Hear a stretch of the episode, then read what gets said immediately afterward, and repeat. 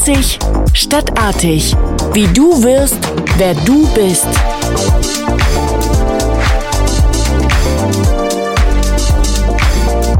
Herzlich willkommen bei Einzig stadtartig, dem Karriere-Podcast. Hier sprechen wir über Karrieren von und mit Persönlichkeiten mit eher ungewöhnlichen Biografien. Wie wurden Sie, wer Sie heute sind? Wir schauen zurück auf deren Entscheidungen, auf das Erreichte, aber auch auf Momente des Zögerns, des Umbruchs oder des Scheiterns. Denn so manche Karrieren entstanden und entstehen interessanterweise abseits der betretenen Pfade und des artigen Angepasstseins. Thema der heutigen Folge Brave New Work.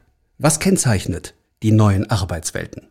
Mein Gast heute ist eine, weiß Gott, nicht artige und angepasste, nein, eine eher mutige, eine für mich der führenden Arbeitsrechtlerinnen in Deutschland.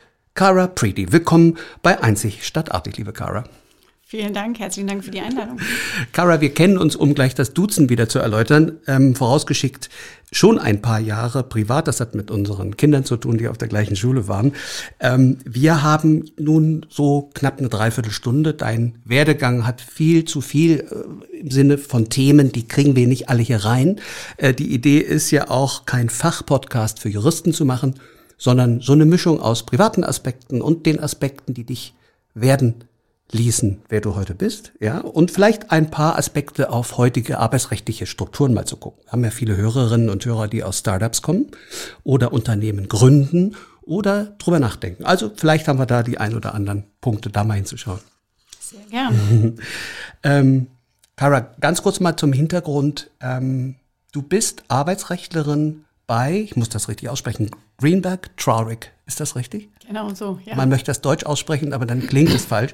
Ähm, das, das Headquarter von euch, das Global Headquarter ist in Manhattan. Ähm, 220 äh, Park Avenue. Also wer da schon mal war, weiß, das ist eine ganz feine Adresse. Äh, du selbst arbeitest im Office in Berlin. Wann warst du eigentlich? Wir haben ja gerade schwierige Reisebedingungen das letzte Mal in New York. 2014. Das war allerdings privat. Also beruflich ist deutlich länger her, aber 2014 war ich in New York. Ähm, seitdem ich bei Greenberg traurig oder GT, es macht es etwas einfacher. Mhm, da war GT. Äh, Klingt nach Gin and Tonic. ja, okay. Das ist auch unser Markenzeichen. Okay. Ähm, war ich 2019, als ich da angefangen habe, in Chicago. Mhm. Zu einem internationalen Arbeitsrechtstreffen. Und das war natürlich wirklich besonders schön, weil in Chicago hatte ich tatsächlich Teil meines Referendariats verbracht. Mhm. Insofern war es schön, wieder zurückzukehren. Du bist ja international. Der Name lässt das ja schon vermuten. Cara Preedy ist kein klassischer deutscher Name. Das stimmt. Ich bin deutsch, allerdings nicht von Geburt an. Ich mhm. bin deutsch geworden, weil ich mal dachte, ich würde äh, Richterin werden. Mhm. Und dafür muss man deutsch sein. Da habe ich die Nationalität angenommen. Ich habe aber auch noch die britische. Ich bin aus Schottland. Ah, okay. Das heißt, das klingt jetzt natürlich nach einem langen Plan, juristisch erfolgreich zu werden, dass das bis zur Namensgebung oder zur äh, äh Auswahl der Nationalität führte. Vielleicht mal zurück. wann bist du denn auf die Idee, Juristin zu werden gekommen, beziehungsweise wann entstand für dich die Spezialisierung in Richtung Arbeitsrecht zu gehen? Also Jura habe ich studiert nach dem typischen Auswahlprinzip, was will ich nicht machen? Mhm. Und da blieben wie für die meisten ja übrig Jura, BWL und irgendwas mit Kommunikation. Mhm. Äh, eigentlich wollte ich was mit Medien, was mit Kommunikation machen. Und dann gab mir aber jemand den Tipp, ich sollte doch was Inhaltliches studieren. Dann könnte ich Medien sozusagen draufsetzen. Und Jura war das, womit man noch alles machen kann. War damals, glaube ich, immer die Aussage. Mhm. Ähm, deshalb habe ich Jura studiert. Ich war allerdings nicht so wirklich überzeugt. Ich habe gedacht, ich mache das mal zwei Semester. Und wenn das nichts ist, werde ich Lehrerin. So war eigentlich mein Plan und dann lief es aber ganz gut. Und Arbeitsrecht habe ich tatsächlich im Studium gar nicht gemacht. Okay. Das habe ich strategisch tatsächlich entschieden.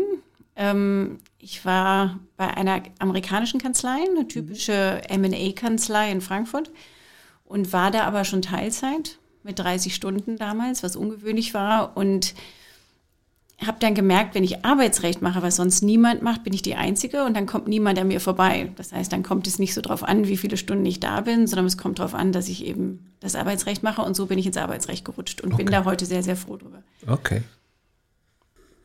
Das heißt, dein Studium und im Studium warst du viel im Ausland? Ja, ich bin nach Frankreich gegangen und ähm, habe das selbst organisiert, also nicht über Erasmus, weil die Erasmus-Uni war tatsächlich in der Stadt, wo ich nicht hin wollte. Und dann habe ich es damals organisiert, nach Rennes zu gehen, nach Frankreich.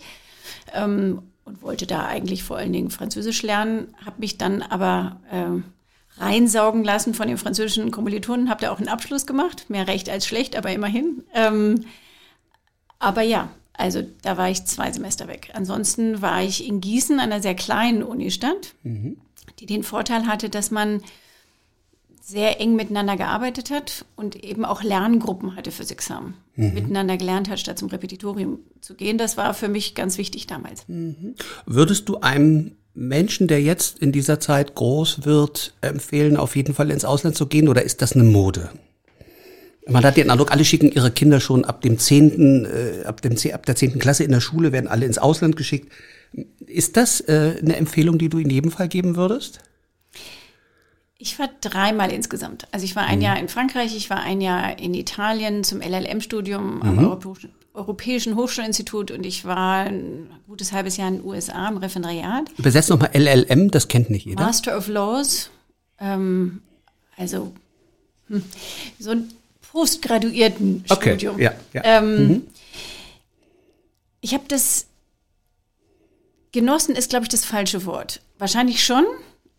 Es war auch anstrengend. Es hat mir auch gezeigt, wer ich bin und was mir wichtig ist. Ich fand, irgendwo anzukommen und nicht so richtig zu wissen, was ich tue, schwierig. Aber es hat mich sicherlich wachsen lassen. Und ich würde es nicht missen wollen. Muss man gehen? Mhm. Nein. Muss man so früh gehen? Sicherlich auch nicht. Mhm. Aber ins Ausland zu gehen, ist sicherlich eine Erfahrung, die einen persönlich auch weiterbringt, auch wenn man viel Zeit damit verbringt, einfach zu arbeiten und nicht unbedingt äh, Savoir-vivre zu erleben. Ähm, hat dich eine Kultur besonders geprägt? Du hast jetzt USA-Erfahrung, Frankreich hast du genannt.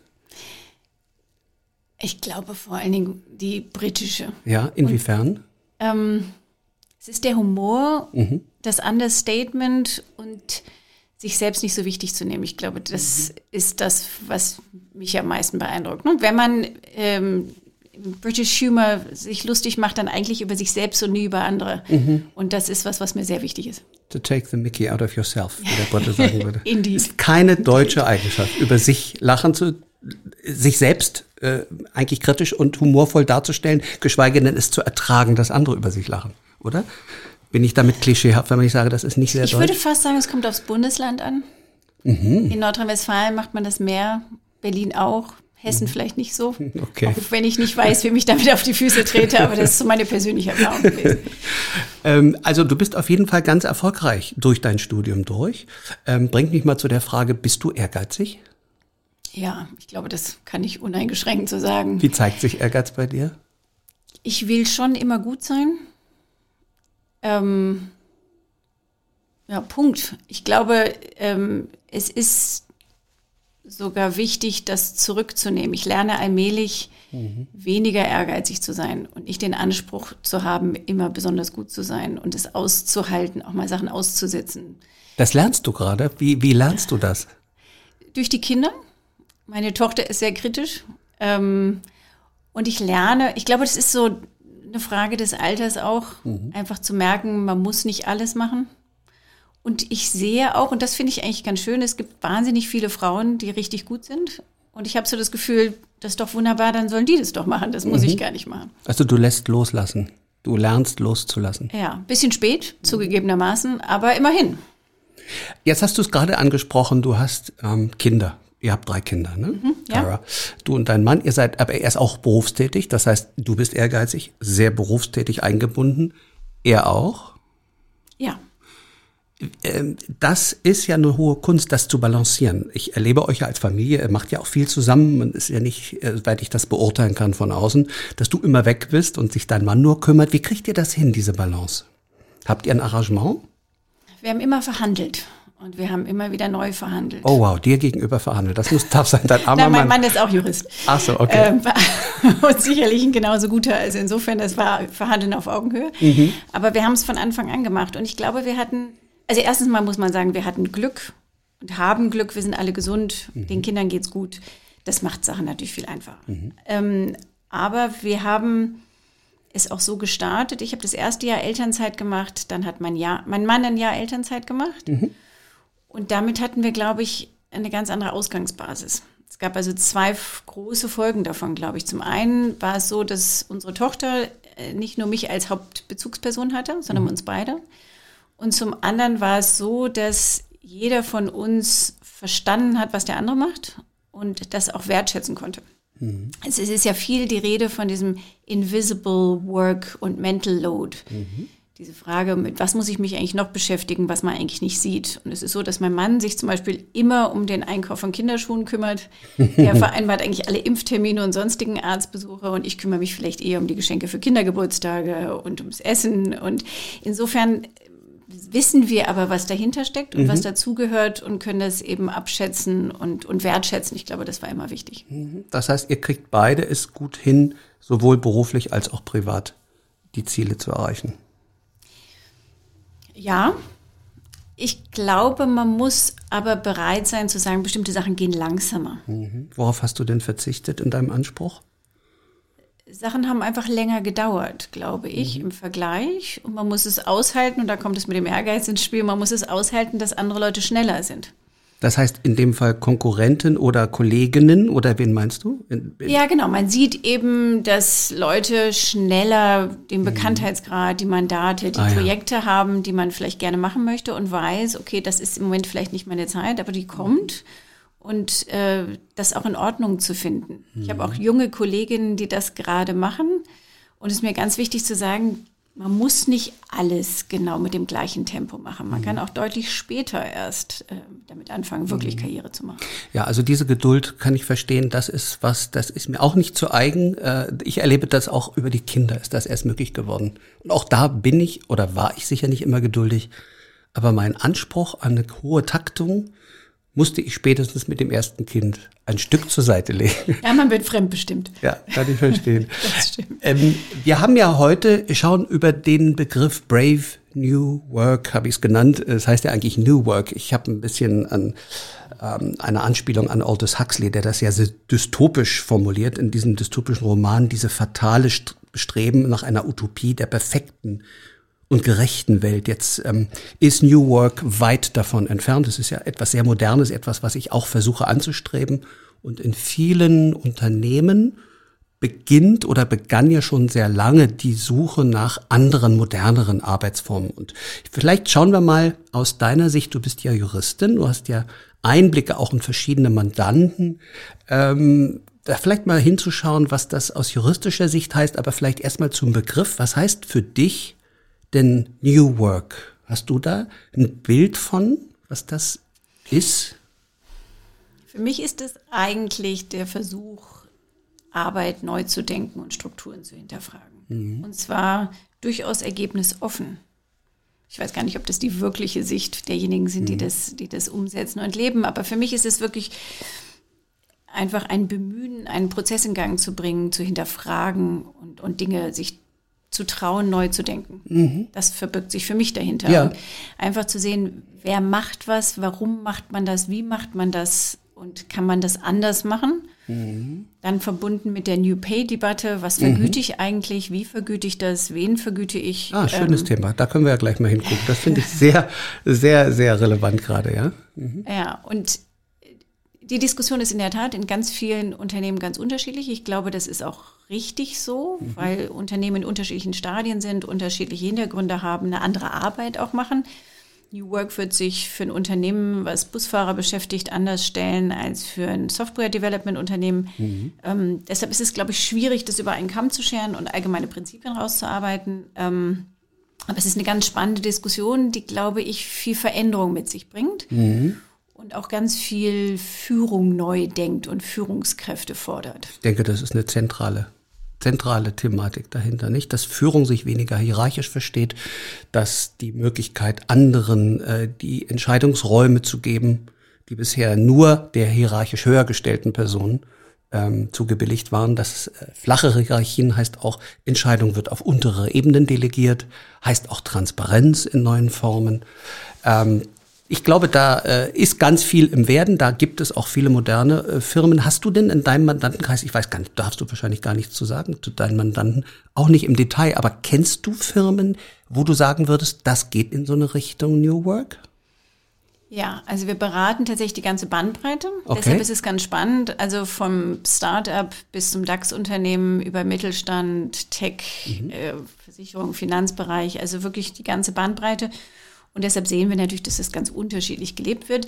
In der Regel kommen ja die Mandanten zu uns, weil sie sagen, wir haben folgendes Konzept und wir möchten das gerne irgendwie rechtlich umsetzen. Sei es bei unbegrenzt Urlaub, verschiedenen Arbeitszeitmodellen, Vergütungsformen. Ne? Das sind die Themen, die kommen. Und das sind natürlich eher kleinere, jüngere Unternehmen. Also mit jünger meine ich Startup-Bereich und, und das Umfeld, aber eben nicht nur. Im Moment haben wir natürlich ganz viel Remote Work, Mobile Work etc. Das haben wir bei allen. Jetzt Ähm, auch in dieser Krisenzeit. Genau, aber natürlich mit ganz unterschiedlichem Verständnis, muss man auch fairerweise sagen. Das ist äh, das Stichwort bei Anwälten, aber auch in Startups ist ja Vertrauensarbeitszeit zum Beispiel. Nicht? Also Vertrauensarbeitszeit heißt, Betriebe, die das praktizieren, fokussieren ja eigentlich eher auf Resultate, setzen also auf äh, die Arbeitsergebnisse, aber kümmern sich nicht unbedingt immer über die Überwachung, wie man da hinkommt. Das setzt es ja voraus. Die Frage ist dann, äh, äh, du, nee, du setzt zu einem Setzt du gerade zu einer Frage an? nee, Die, die Frage für mich ist jetzt einfach mal, dann ist es ja so, Vertrauensarbeitszeit klingt erstmal gut, läuft doch aber Gefahr für die Mitarbeitenden, dass es dann doch eigentlich zeitlich unbegrenzt sein könnte. Ne? Das guckt ja keiner mehr. Auch bei Homeoffice ist das ja die Frage. Frage jetzt mal an dich als Arbeitsrechtlerin, ist das denn, wie, wie hält man das denn arbeitsrechtlich? Ich glaube, wir haben bei Vertrauensarbeitszeit, so wie du es ansprichst, eigentlich zwei Themen. Das eine, Vertrauensarbeitszeit bedeutet eigentlich nur, äh, der Arbeitgeber gibt nicht mehr vor und kontrolliert auch nicht, wann jemand arbeitet, aber die vertraglich vereinbarte Arbeitszeit gilt natürlich trotzdem. Es wird nur in die Hände der Mitarbeiterin gegeben, das eben selber nachzuhalten. Ähm, Das heißt, wenn man 40 Stunden vereinbart, sind 40 Stunden drin. Die Sorge ist immer, es arbeitet jemand mehr. Nun ist es aber so, dass bei Vertrauensarbeitszeit, jedenfalls so wie es früher war, muss man sagen, das hat sich auch verändert, dass überwiegend Leute oder Mitarbeiterinnen waren, die ähm, entsprechende Vergütung hatten. Dann ist es völlig in Ordnung, dass jemand auch Überstunden leistet. Das ist dann in der Vergütung quasi mit drin. Also die sogenannten leitenden Angestellten. Ja, muss gar nicht, aber natürlich auch. Das ist nochmal ein ganz anderer schillernder Begriff, den stellen wir mal zurück. Aber ähm, Vertrauensarbeitszeit heißt eigentlich, ich, wenn ich in Vertrauensarbeitszeit bin, bestimme selber, wann und wie ich arbeite. Gleichzeitig gelten die Grenzen des Arbeitszeitgesetzes weiterhin. Das heißt maximal zehn Stunden am Tag, elf Stunden Ruhezeit. Das muss ich aber als Arbeitnehmerin dann selber nachhalten. Und das macht nicht der Arbeitgeber. Das ist das eine Thema. Was du ansprichst, ist die Frage, wir schauen mehr auf die Arbeitsergebnisse und nicht darauf, wie lange jemand dafür braucht. Und das ist eine total spannende Entwicklung. Es ist eigentlich so, als Arbeitnehmerin muss ich so gut arbeiten, wie ich kann. Das heißt, wenn ich besonders schnell bin, dann schaffe ich in 40 Stunden mehr als jemand, der eben dafür etwas länger braucht. Ich bin aber verpflichtet, so gut zu arbeiten, wie ich kann. In der Zeit, die wir eben vertraglich vereinbart haben, für die ich mein Geld bekomme. Dieses Managing by Objectives eigentlich dem Arbeitsrecht fast ein bisschen fremd. Da geht es eher in die Richtung Dienstleistung oder Werkvertrag. Das ist, glaube ich, eine Grenze, mit der wir uns ein bisschen schwer tun im Moment. Denn einerseits ist es ja gut zu sagen, hey, das Resultat, wo und wann du das machst, ist wunderbar, ist deine Sache. Andererseits rutschen wir damit, glaube ich, aus dem Arbeitsrecht eigentlich in so eine freie Mitarbeit, Selbstständigkeit, Scheinselbstständigkeit, ähm, mit der damit verbundenen Erwartungshaltung der Leistung natürlich und mit dem Risiko der Selbstausbeutung sicherlich. Ja. Ähm, wie gehst du denn jetzt oder wie können denn Betriebe in der heutigen Zeit mit dem Homeoffice, das ist ja gerade aufgrund dieser Krise sehr äh, ja, empfohlen von der Regierung, ja, äh, sind denn die arbeitsrechtlichen Rahmenbedingungen für diese Empfehlung gegeben? Naja, sagen wir mal, wir schauen in der Krise alle nicht ganz so genau hin. Ich glaube, das ist auch richtig so. Ich glaube nicht, dass man sinnvollerweise jetzt mit den Anforderungen des Arbeitsrechts kommen sollte, bis ins Detail in so einer Situation. Ähm, denn so ganz klar ist es nicht. Mhm. Ähm, man unterscheidet auch zwischen Telearbeitsplätzen, also Arbeitsplätzen, wo der Arbeitgeber selber vereinbart, dass der Mitarbeiter oder die Mitarbeiterin zu Hause arbeitet und das auch ausstattet, mhm. und die sogenannten Mobile Work oder Remote Working wo äh, dem Beschäftigten einfach überlassen wird, ja. wo sie arbeiten. Und da sind die Anforderungen an den Arbeitgeber, was Arbeitssicherheit, Arbeitsschutz angeht, gar nicht so hoch. Mhm. Davon auszugehen, wir haben eigentlich Homeoffice, ist aber nur Remote Working zu nennen, ist so eine Grauzone, mit der sich viele Unternehmen im Moment behelfen. Da ist aber das deutsche Arbeitsrecht im Moment auch nicht so wahnsinnig hilfreich, muss man mhm. ehrlicherweise sagen. Mhm. In äh, einem FAZ-Interview, ich glaube 2020, also letztes Jahr hast du mal gesagt, ich zitiere das, wir sind ganz klar in einer Situation des Umbruchs. Auf der einen Seite fordern wir immer mehr Flexibilität, die uns auf der anderen Seite aber auch immer wieder überfordert. Soweit dein Zitat. Cara, kannst du das mal näher erläutern, was du mit Umbruch meinst? Ich meinte damit, und darum ging es auch in dem Interview, um den Umbruch in der Art und Weise, wie wir arbeiten. Also früher ging man ins Büro und es war so 9 to 5 und wenn man rauskam, war es vorbei. Ähm, heute ist es ja für viele Berufsgruppen, natürlich nicht für alle, aber für viele Berufsgruppen deutlich flexibler, was wir ja gerade in der Pandemie besonders stark merken. Das bedeutet auf der einen Seite, ich kann zum Beispiel nachmittags meine Kinder aus dem Kindergarten abholen und mich abends wieder an den Rechner setzen. Mhm. Äh, es bedeutet aber auch, ich kann morgens, wenn ich aufstehe, schon mal meine E-Mails checken. Und abends, bevor ich ins Bett gehe, vielleicht auch. Mhm. Ähm, und ich glaube, ganz viele von uns sind noch nicht gut damit, dieser Flexibilität umzugehen. Also in der Selbstdisziplin? Ja, genau. Und vor allen Dingen auch Verantwortung für sich selbst zu übernehmen. Das heißt Gefahr der Überforderung, der Selbstüberforderung. Ja, und mhm. ich, in ganz vielen Unternehmen hört man so den Ruf nach Regeln und nach Gesetzen, möglicherweise Betriebsvereinbarungen, mhm. wie auch immer man das nennt. Und bei VW mhm. zum Beispiel gibt es ja auch für Tarifbeschäftigte werden E-Mails nach 18 Uhr nicht mehr äh, versendet.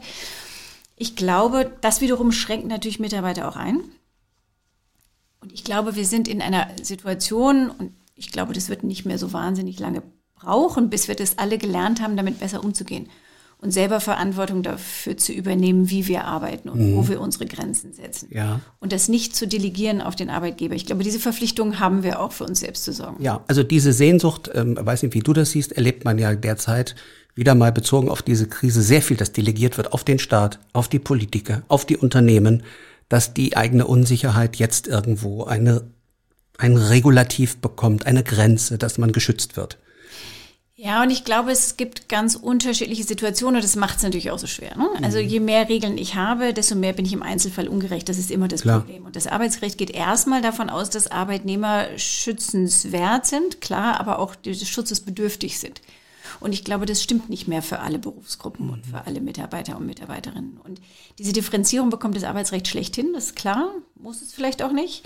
Ähm, das kann man delegieren auf Betriebsvereinbarungen zum Beispiel, mhm. Tarifverträge. Da ist, glaube ich, mehr Spiel drin. Aber ähm, das ist das, was mir auffällt, dass, ähm, dass diese Selbstverantwortung da ein bisschen aus dem Blick gerät. Und ich glaube, es ist wichtig, sich bewusst zu werden, dass man da auch eine eigene Rolle spielen kann. Ähm, jetzt mal nicht arbeitsrechtlich, sondern ganz persönlich gefragt, wie kriegst du das denn hin? Du hast ja nun auch gerade beschrieben, du kriegst das nur mit der Einteilung mit deinem Mann hin. Wie schaffst du deine eigene Grenze zu setzen? Immer mal wieder mit Schwierigkeiten zugegebenermaßen, aber ich glaube, ich habe zwei Dinge. Das eine ist, ähm, ich mache es wirklich gern. Mhm. Das hilft, das zu tun, was man wirklich gerne macht. Aber läuft man nicht gerade, entschuldige, dass ich da reingehe, genau Gefahr, eben die Uhr und die Umwelt weniger wahrzunehmen, weil man so im Flow ist?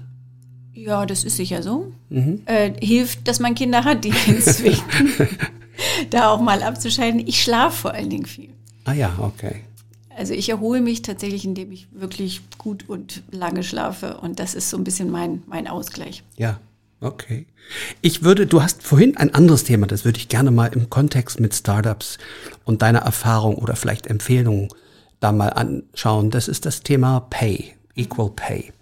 Ähm, ich finde es, soweit ich das einschätzen kann, sehr erschreckend, dass Statistiken zeigen, dass das Muster, was wir aus großen etablierten Unternehmen der sogenannten Deutschland AG noch kennen, dass nämlich Frauen teilweise 20 bis 25 Prozent schlechter vergütet werden als Männer, bei ganz vielen Startups auch schon wieder der Fall ist. Da könnte man annehmen, da, gründen Leute was neu und dann wird hierauf mehr geachtet.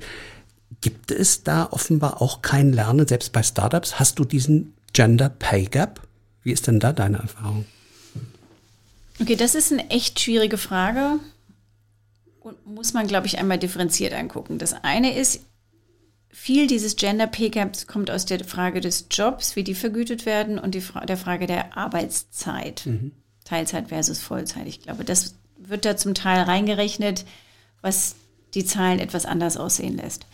Ähm, wir erleben es eigentlich nicht, dass es für den gleichen Job in der gleichen Arbeitszeit unterschiedliche Vergütungen zwischen Männern und Frauen sind. Das habe ich jedenfalls noch nicht gesehen. Mhm. Äh, wir sehen, dass bestimmte Berufsgruppen, die vielleicht eher von Männern besetzt wird, möglicherweise besser bezahlt werden. Das mag so sein. Und was wir sicherlich auch sehen, ist, dass wenn Leute ihre Vergütung frei verhandeln, es zu Unterschieden kommen kann. Mhm. Aber diesen Gender Pay Gap tatsächlich, ich will gar nicht sagen bewusst, aber so sehe ich den selten mhm. in der Dramatik. Ähm, Mhm. Wie gibt es denn modernere Vergütungsmodelle? Also dann mal anders gefragt, äh, nicht aus der Not äh, ein Gender Pay Gap zu überbrücken, sondern wo vielleicht auch ein Lernen, wir sprechen über New Work, gibt es auch New Pay Models? Also äh, äh, gibt es da Neues, wo du als Arbeitsrechtlerin sagen kannst, das könnte man ausprobieren? Viele hängen ja noch, vielleicht weil sie auch arbeitsrechtlich nicht sicher sind oder was äh, nichts falsch machen wollen, an alten Modellen fest. Ja, es gibt eine Bewegung jetzt so seit zwei, drei Jahren, New Pay, gibt dazu ein Buch, da haben wir den arbeitsrechtlichen Teil auch geschrieben. Ähm, das ist tatsächlich eine spannende Überlegung, weil bei der Vergütung geht es plötzlich ans Eingemachte. Ne? Genau. Ähm, und da wird die Diskussion, glaube ich, auch schmerzhaft, weil man plötzlich über Wert und Wertbeiträge redet. Mhm. Und weil es eine Vergleichbarkeit gibt, plötzlich eine Offenheit darüber, wie viel will ich eigentlich verdienen und wie ist diese relative Gerechtigkeit. Ne? Das ist ja das große Thema oft. Also das ist, äh, glaube ich, eine sehr anstrengende Diskussion. Wir sehen Unternehmen, die sich dem stellen und die die Diskussion darüber führen. Wir machen das bei uns im Team tatsächlich, bei uns im Arbeitsteam auch, mhm. ähm, was tatsächlich eine spannende Erfahrung ist. Ähm, aber ja, da gibt es Modelle und wichtig ist bei denen, dass man das einmal wirklich ganz konsequent durchdenkt. Was passiert, wenn es dem Unternehmen schlechter geht? Was passiert in Störfällen? Wenn jemand das Unternehmen verlässt oder wenn jemand länger krank ist, Rollen wechselt. Diese ganzen Sachen muss man einmal durchdenken. Und dann muss man sehr transparent und sehr genau auch tatsächlich aufschreiben, ganz banal, was man eigentlich wie machen will. Und das geht tatsächlich nicht ohne juristische Unterstützung, denn die Anforderungen der Rechtsprechung an die Transparenz und an die Fairness sind hoch. Mhm. Zum Teil absurd hoch, muss man sagen. Ähm, aber da ist es wichtig, das einmal wirklich ganz genau sich einmal anzugucken. Also du würdest schon empfehlen, dass sich eine Geschäftsführerin, ein Geschäftsführer eines Startups dort auf jeden Fall arbeitsrechtlich oder auch juristisch beraten lässt. Ja. Nicht einfach aus dem Bauchgefühl da irgendein Modell äh, versucht. Ja, es ist ganz interessant. Wir bekommen manchmal so Sachen. Das ist dann so ein One-Pager, auf mhm. den die Leute so manchmal Excel-Tabellen oder so Kurven gemalt haben, wie das alles gehen soll. Und das ist für alle verständlich, die daran beteiligt waren und für keinen verständlich, der nicht daran beteiligt war. Das heißt, das muss man einmal übersetzen. Mhm. Und man muss es in eine Form bringen, dass Gerichte das auch akzeptieren. Das geht nicht ohne, ja. Hilfe von außen. Und dieses Buch da, äh, wie heißt das? Du hattest New das Pay heißt New es Pay. Und das kann man erwerben oder ist das ein ja, nur für Juristen? Nein. Nee, das kann man, das äh, ist von Sven Franke und ähm, Nadine Nobile okay. als Herausgeberin. Und die haben ganz, ich glaube, über 20 Unternehmen, äh, die eben unterschiedliche New Pay-Modelle entwickelt haben und umgesetzt haben, begleitet und mit denen sozusagen Modellbeispiele ja. äh, aufgezeigt. Sehr gut. Da mache ich auch eine Veranstaltung zu, fällt mir jetzt gerade ein, wo wir darüber reden. Am 10. März geht das, das ist nämlich der World Pay Day, Equal Pay Day, glaube ich. Ja. Und äh, da gibt's eine Veranstaltung mit Startups und äh, Juristen. Vielleicht können wir da nochmal, fällt mir jetzt gerade, wo wir drüber reden.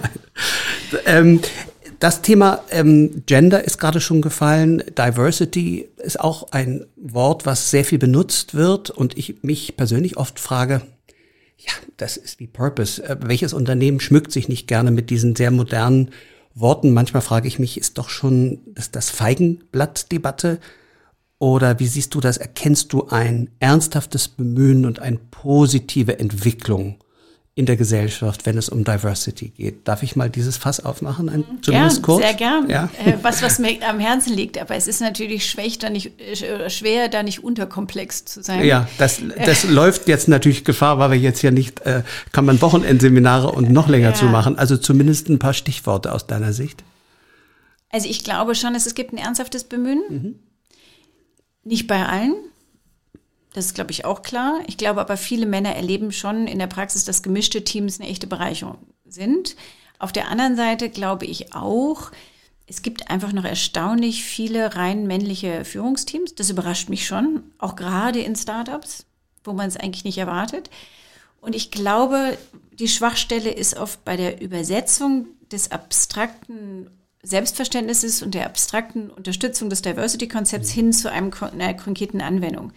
Und Da hören wir natürlich trotzdem ganz oft, ja, ich würde ja, aber es hat sich niemand beworben. Ja, ich würde ja, aber ich habe eben nach Qualifikationen ausgesucht und es war eben ein Der Mann. Klassiker, ne? Das kommt oft. Genau. Und äh, wir haben Frauen gefragt, aber die haben alle Nein gesagt. Und da ist dieser unconscious bias, glaube ich, ganz stark. Und das Problem aus meiner Sicht ist, das geht an die eigene Substanz. Und das kann auch schmerzhaft sein, weil man sich selbst hinterfragen muss. Es ist eben keine Frage der Umstände, sondern vielleicht muss ich auch mein Verhalten ändern. Und ich glaube, daran hakt's oft. Und es ist leichter, dann über diese Themen zu kommen. Es gab halt niemanden. Du meinst, das ist bezogen auf die Männer. Ja. Die müssten ihr Verhalten ändern. Ja. Entschuldigung, den, den Satz, den, das Stück habe ich abgekürzt. Das Ja. gilt aber nicht nur für Männer zugegebenermaßen. Ich glaube, wir haben alle oft so einen unconscious bias und ich glaube, sich bewusst zu machen, wie treffe ich eigentlich Personalentscheidungen, was für Typen suche ich auch. Suche ich vielleicht bestimmte Charaktereigenschaften, die ich eher bei bestimmten Geschlechtern ansiedle. Und muss ich vielleicht mal überdenken, was mein Team eigentlich braucht. Ja. Ich glaube, das haben wir alle.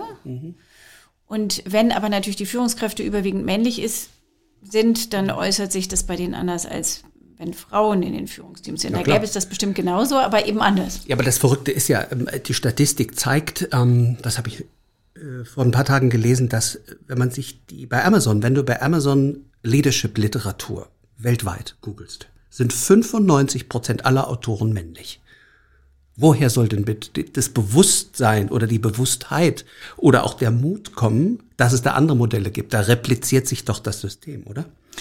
Ich glaube, das ist richtig. Ähm, und ich glaube, man muss es selber erfahren haben. Also es ist ganz interessant. Ich war in meiner allerersten Kanzlei, waren wir bei 40 Anwälten, ich glaube zwei oder drei Frauen. Und wenn wir uns zu einem All Lawyers Lunch getroffen haben, war die Atmosphäre deutlich anders, als sie das jetzt bei GT ist, wo wir, ich glaube, 40 Prozent Frauen in Führungspositionen haben. Also da- 40 Prozent. ja, also wir sind richtig gut, muss man sagen. Und es verändert die Kommunikation. Ich glaube, das darf man nicht unterschätzen. Mach mal konkret, was ändert sich da? Die Diskussionen werden anders geführt. Ähm, es ist, glaube ich, einfacher, auch mal zu sprechen, ohne genau zu wissen, was das Ergebnis schon ist. Die Leute trauen sich auch eher, Sachen anzusprechen. Auch mal Fragen zu stellen, ohne die Sorge, dann tatsächlich als unqualifiziert zu erscheinen. Wenn ich jetzt sagen würde, die Atmosphäre ist einfach nicht so testosteron geladen, ist das verkürzt ausgedrückt. Aber tatsächlich merkt man das an der Atmosphäre, so banal das klingt. Ja. Was wünschst du dir denn, äh, Wunschkonzert, äh, was können männliche Führungskräfte tun oder was würdest du erwarten, was ähm, zukünftig um so eine Atmosphäre, so einen ähm, unternehmenskulturellen Wandel durchzumachen? Was äh, erwartest du von den Männern, die heute die Verantwortung haben? Offenheit. Ich glaube, das ist das, das große Thema. Offenheit, sich auch selber zuzugestehen, dass man diesen unconscious bias hat und dass man aktiv was tun muss und nicht nur einfach darauf warten kann, dass sich eben eine unglaublich gut qualifizierte Frau bewirbt ähm, und dann sagen kann, jetzt habe ich Frauenförderung betrieben, sondern wirklich auch zu gucken, warum ist das so, welche Strukturen habe ich, was muss ich ändern. Ist in der Politik auch nicht gerade günstig, ne? Wenn man sich anguckt, wie teilweise Listenplätze in Parteien äh, aufgestellt werden, wie es äh, in Regierungen aussieht, ähm, auch da braucht es sicher auch eine Bewusstheit, oder? Ich bin ja tatsächlich eine Freundin der Quote. Warum? Kannst du ein Argument geben? Oder weil Argumente? alles andere nicht funktioniert hat. Ich glaube, so banal und weil wir einen bestimmten Prozentsatz brauchen, damit es sich einfach verändert. Nämlich genau diese Atmosphäre schon herrscht. Ich glaube, das macht einen großen Unterschied. Ähm, wenn wir das erstmal haben, können wir es auch alles lassen. Aber ich glaube, das ist schon wichtig. Das ist übrigens ein Punkt, mit dem ich mit meinem Mann sehr oft streite, Ja. der das durchaus anders sieht. Ähm, auch rechtlich gesehen. Ich glaube trotzdem, dass es, dass es ein Hilfsmittel ist, was wir brauchen. Ja, also ich erlebe das in allen möglichen Parteien. Ich arbeite auch im Deutschen Bundestag, ist das sehr kontrovers. Auch innerhalb einer Partei wird das sehr unterschiedlich diskutiert. Das mag Ausnahmen bei den Grünen geben, aber ansonsten ist das in allen Parteien durchaus mit der Quote nicht so klar. Ich glaube, weil das ans Selbstverständnis geht, an die eigene Persönlichkeit und den eigenen Lebensentwurf. Und das macht es so schwer, weil das was sehr Privates und was gleichzeitig was sehr Politisches und Öffentliches ist. Und man rechtfertigt ganz oft einfach die eigene Rolle.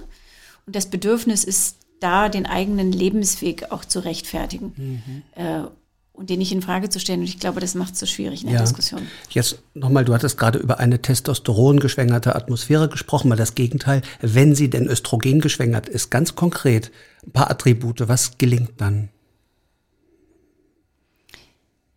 Wenn sie Östrogen Ja. geschwängerter wäre, Ja, sagen wir mal. Ich glaube, es ist einfacher. Ich fange vorne an. Ich glaube, Männer sagen Dinge, und jetzt bin ich natürlich völlig pauschal, hm? Mhm. aber erst wenn sie an Ende ihres Gedankenprozesses angekommen sind und das Ergebnis für sich schon definiert haben. Mhm. Ich glaube, Frauen fangen in der Kommunikation früher an und reden eher über das Stadium, wo sie noch unsicher sind und nicht genau wissen, wo es hingeht. Mhm. Und das ermöglicht eine offenere Diskussion, weil man noch nicht fertig ist mit der Meinung, sondern noch die Diskussion zulassen kann und es auch anderen ermöglicht, diesen Weg mitzugehen und den Gedankenprozess mitzuverfolgen. Das ist aber natürlich, wie gesagt, sehr pauschal und sehr subjektiv, aber ich glaube, das macht einen Unterschied. Ja, wäre interessant mal zu untersuchen, äh, auch von Neuro- oder von Kommunikationswissenschaftlern, ob die Art des Sprechens und die Art der Gedankenfindung in der Tat so ist, wie du es beschreibst. Das ist eher emergent bei Frauen, dass während sie sprechen, wird ihnen etwas klar und sie sprechen es schon aus, während der Mann möglicherweise absichtsvoller und target-focused eine Position bezieht. Ist es das? Ja, und dass er erst am Ende des Gedankenprozesses offen drüber redet. Das heißt, das hat was Verschlosseneres. Ja, es ist jedenfalls schwerer, dann die Zweifel, die jemand vielleicht in der Findung dieses, diese Entscheidung hat oder die Alternativen, die jemand erwogen hat, nachzuvollziehen und zu thematisieren, weil man nur das Ergebnis bekommt und nicht schon den Weg und die Alternativen, die jemand ausgeschlossen hat. Während ich glaube, Frauen sind eher dabei zu sagen, ich denke über folgende Alternativen nach. Äh, und das lässt mehr Kommunikation zu. Spannend. Müssen da nicht auch Schulen, ich würde gerne mal zum Abschluss, bevor wir auf unsere traditionellen drei Fragekärtchen kommen, ähm, von dir nochmal Richtung Bildung. Das beginnt doch ganz früh, unser Bias oder unser Bild von männlich, weiblich. Ähm, was können Schulen, was müsste eigentlich in der Ausbildung viel früher schon passieren, als jetzt zu erwarten, dass das mit 30, 35 irgendeine Führungskraft mal ändert oder die Quote ganz plötzlich etwas regelt. Wo wurde vorher was versäumt? Das ist sicherlich eine Frage der Schulen und wie man damit umgeht. Jetzt muss ich einmal meine Tochter hier ähm, erwähnen, die nämlich an ihrer Schule, einer durchaus traditionellen Zehlendorfer Schule, ein, ähm, eine AG für Diversity und Anti-Discrimination und Feminism gegründet hat Nein. und dafür vom Bundesfamilienministerium ausgezeichnet wurde mit Wow. einem Preis. Also wirklich, wirklich toll. Und von ihr lerne ich zum Beispiel ganz viel, was ich in meinem Alter auch nicht mehr so richtig realisiert Oh, jetzt habe. bin ich das heißt, es ist Erzähl. deutlich di di more diverse, als wir so denken. Also Transgender und Queer und Non-Sexual und Asexual und Bisexual und was es alles gibt. Da traue ich mich gar nicht wirklich kompetent drüber zu reden. Aber die hat das aufgegriffen außerhalb der Schule und ich hatte große Sorge, dass da niemand hingeht. Und die hatte 20, 30 Leute von Anfang an, die sich dafür interessiert haben. Das heißt, ich glaube, das, das Thema ist im Moment sehr präsent. Ich glaube, die Lehrkräfte sind nicht unbedingt diejenigen, die das wirklich gut aufgreifen können. Aber dafür mehr Raum zu geben, äh, wäre sicherlich eine gute Sache. Ganz spannend. Äh, Die Tatsache alleine, dass deine Tochter in welcher Klasse ist sie? Na, die ist jetzt fertig, Jetzt aber die äh, hat es in der 10. oder 11. gegründet. Oh, Hut ab. Das heißt, das ist jetzt drei, vier Jahre her. So, und also da zeigt sich, und das ist ja schon eine Antwort auf meine Frage gerade, da sind offenbar Schulen für sowas offen, dass solche Themen, dass man nicht nur über Barbarossa oder äh, Heinrich den Achten, sondern in der Tat über zeitgegenwärtig relevante Themen Referate und AGs gründen darf, ist doch schon eine Öffnung, oder? Also da muss ich dazugeben, sie hat einen Raum dafür bekommen, aber mhm. ansonsten hat sie das alles komplett selber selbst organisiert. Fast, ich will nicht sagen gegen die Schulleitung, aber doch äh, okay. ohne, ohne Mitwirkung. aber das ist ja eigentlich ganz schön, dass ja. die Jugendlichen da selber die Themen in die Hand nehmen ganz und das forcieren. Ne? Toll, ja, ein schöner Punkt. Vielen Dank für das Beispiel. Sehr gerne. Ja, dann, äh, wenn du Lust hast, wir gucken mal am Ende äh, dieser ähm, äh, einzig statt artig Talks habe ich immer die Gelegenheit, dass du dir einfach mal aus diesem Stapel ein paar Karten ziehst, vielleicht zwei oder drei, oder fang mal mit einem, mit einer erstmal an und geh mal spontan in das, was das bei dir auslöst. Welcher Anruf würde Ihr Leben ändern? Jetzt fallen mir tatsächlich nur furchtbare Beispiele ein. Ich weiß gar nicht, ob das so gut ist, aber ähm, man ist schon als Elternteil natürlich auch immer besorgt, dass man mal einen Anruf bekommt, mhm. dass äh, einem Kind was zugestoßen ist. Ich glaube, das würde es substanziell ändern. Mhm. Ähm, da werden die insofern, Prioritäten nochmal klar. Ja, ne? insofern, äh, das, was ich am Anfang sagte, meinte mhm. ich auch so, wir haben natürlich wahnsinnig Glück, ähm, dass das Leben so friedlich und, ja. und einfach läuft für uns. Mhm. Magst du noch eine ziehen? Nach dem, äh, Nach dem Traurigen, vielleicht haben wir noch eine positive zum Abschluss. Was ist ein untrüglicher Beweis dafür, dass Sie erwachsen geworden sind? Ah, ähm, dass ich tatsächlich das Gefühl habe, wir haben in unserer Küche alle Utensilien, die wir brauchen. Es gibt nichts mehr, was ich brauche. wir haben keine passenden Weingläser zugegebenermaßen, aber wir haben jedenfalls ausreichend Weingläser. Gibt es, äh, äh darf ich, ich frage einfach mal nach, was heißt Erwachsensein in dem Zusammenhang? Es ist ja eigentlich erstaunlich. Ne? Man hat immer das Gefühl, dass man eigentlich, that we're just pretending, dass mhm. wir eigentlich nur erwachsen tun und es eigentlich nicht sind. Ich bin mhm. manchmal wirklich überrascht. Wo bist du denn noch Kind, wenn ich mal fragen darf? Ich weiß gar nicht, ob der Unterschied so groß wäre. In vielen, glaube ich. Ne?